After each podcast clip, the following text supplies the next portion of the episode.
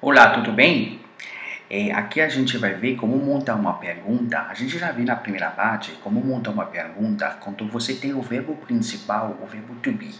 Recapitulamos que você tem que começar com o verbo to be, logo seguido com o sujeito, o pronome, o nome da pessoa, mais o objeto que eu chamaria como resto, tá bom?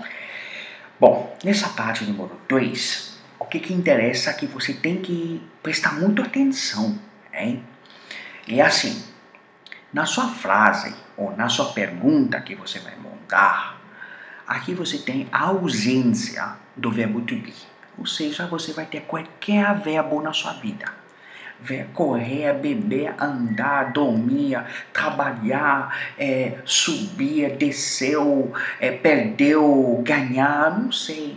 É, você vai ter muitos verbos. Tem um, são um milhão de verbos que está lá fora todos esses verbos, quando você tem na sua frase ou na sua pergunta, você tem qualquer tipo de verbo, um verbo só. Olha bem, um verbo só, não dois, um verbo só. Eu estou estressando aqui. É um verbo só, não é dois verbos. É um verbo. Ele é o verbo principal. O verbo principal demonstra a ação, a qualidade dessa ação que está acontecendo. Tá bom?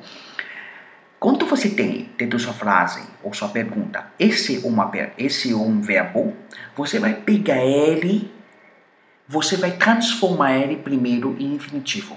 Vamos, vamos, vamos simplificar isso. Vamos simplificar isso. Você tem sua frase ou você tem sua pergunta, tá bom? Na sua frase não tem o verbo to be, porque se tivesse o verbo to be, você ainda começa com o verbo to be. Não tem o verbo to be, então não vai inventar nada. Você não vai usar o verbo to be você não vai usar am, você não vai usar is. Esquece isso. Esquece, esquece. O que, que você vai fazer? Você vai emprestar uma palavra.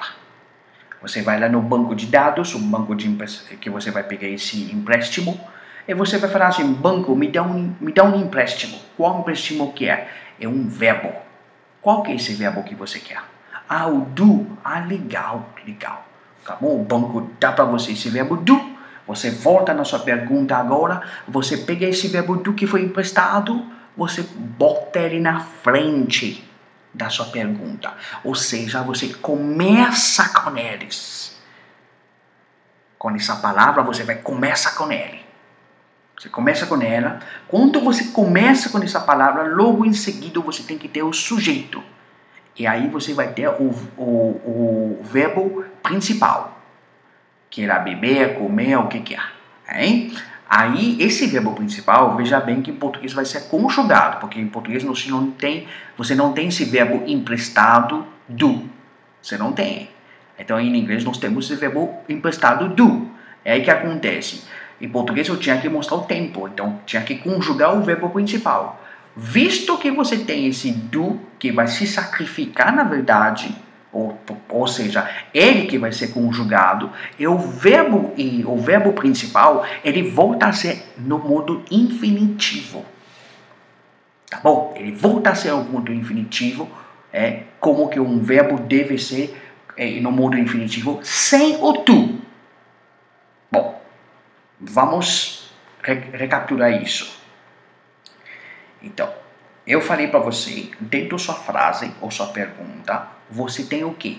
Você tem um verbo. Primeira regra, você tem um verbo. Segunda regra, esse verbo não é o verbo to be. É qualquer um dos verbos. Pode ser beber, telefonar, assistir, falar, ver, correr, andar, trabalhar, sentar, levantar, acordar, qualquer verbo. E deve ser um verbo só. A terceira regra é que nós vamos no banco de dados a gente vai falar assim: Oi, me empresta o verbo. Qual verbo que você quer? Do. Aí você pega o do. Quarta regra: você pega o verbo do, você joga ele na frente do sujeito. Veja bem que em português você está começando com o sujeito. Aí você joga ele na frente do sujeito. Aí como que vai ficar? Vai ficar esse verbo do, você vai ter o sujeito e você vai ter o objeto que a gente chama na gramática e que eu chamaria como resto, tá bom? Então você vai ter esse, esse formato, você vai ter, veja, você vai ter esse formato. Então vai ser assim, Então, do you like movies? Do you like Netflix? Do you like playing football? Viu? Do you. Tá vendo? Então tem um verbo, o verbo ela like, o verbo ela play. Então esse é um verbo. Então eu usei, é, eu tinha que vai emprestar essa palavra do. Então foi no banco dos dados, eu peguei essa palavra, joguei de lá. Agora, tem, vale lembrar uma coisa, que normalmente a gente usa do para esses pronomes. I, you, we e they.